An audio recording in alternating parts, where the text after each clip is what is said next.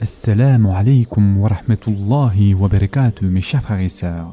Aujourd'hui, Inch'Allah, nous allons parler de la patience. La patience, comme vous le savez, est le pilier autour duquel le croyant tourne et revient constamment. Et c'est aussi le support de sa foi sur lequel il s'appuie. Car il y a point de foi pour celui qui est démuni de patience. S'il en existe, ce serait une foi extrêmement chétive. Un tel homme adore Allah occasionnellement. S'il reçoit un bien, il est confiant, et s'il est éprouvé, il s'en détourne et perd aussi le meilleur dans ce monde et dans la vie future.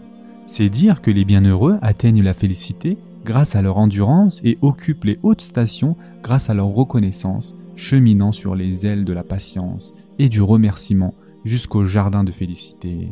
Mais ceci s'obtient par les faveurs d'Allah.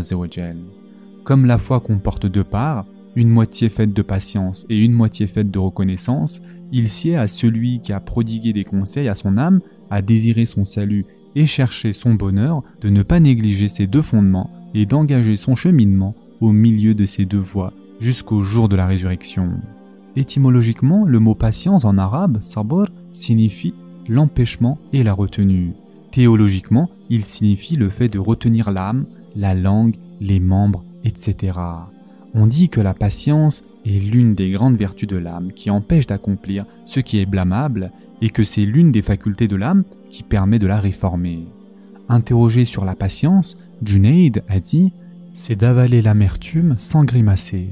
De son côté, Al-Misri a dit C'est de s'éloigner des actes de désobéissance, de se calmer au moment d'avaler les tourments des épreuves et de manifester la satisfaction au moment de tomber dans l'indigence. La patience, c'est de se maintenir dans l'épreuve en respectant les règles de bienséance. On a aussi dit la patience, c'est la satisfaction dans l'épreuve sans manifester une peine. Un poète a dit à ce sujet Si tu te plains au fils d'Adam, tu ne fais que te plaindre du miséricordieux à celui qui ne l'est pas. Subhanallah. Mes chers frères et sœurs en islam, il reste que la plainte est de deux sortes. Une forme de plainte à Allah c'est une forme de plainte qui n'est pas incompatible avec la patience, comme la parole de Yaqub salam dans le Coran, dans lequel il dit Je ne me plains qu'à Allah de mon déchirement et de mon chagrin, et je sais de la part d'Allah ce que vous ne savez pas. Surat Yusuf, verset 86. En plus de sa parole auparavant, lorsqu'il a dit Vos âmes plutôt vous ont inspiré d'entreprendre quelque chose.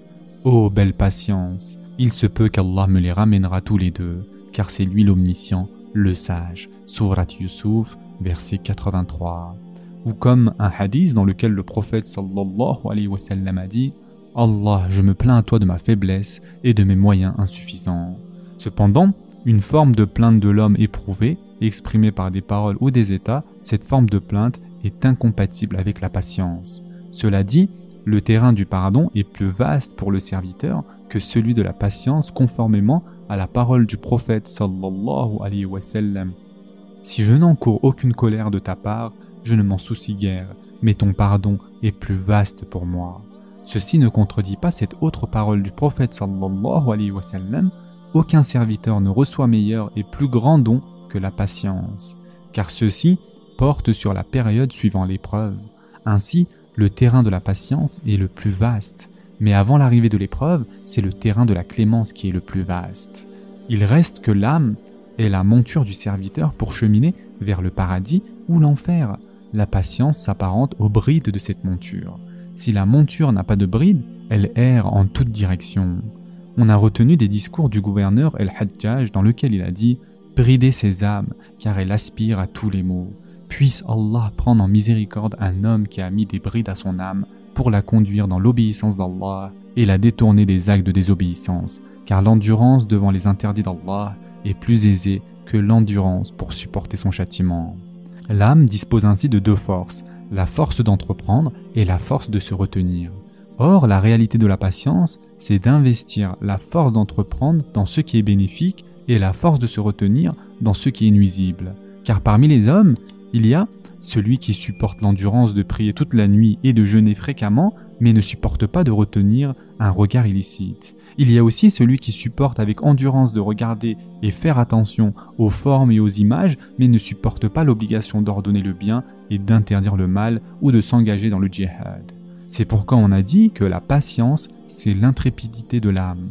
Et en effet, Allah dit dans le Coran à propos des gens de l'enfer, il est indifférent pour nous de nous plaindre ou d'endurer, nous n'avons pas d'échappatoire. Surat Ibrahim, verset 21.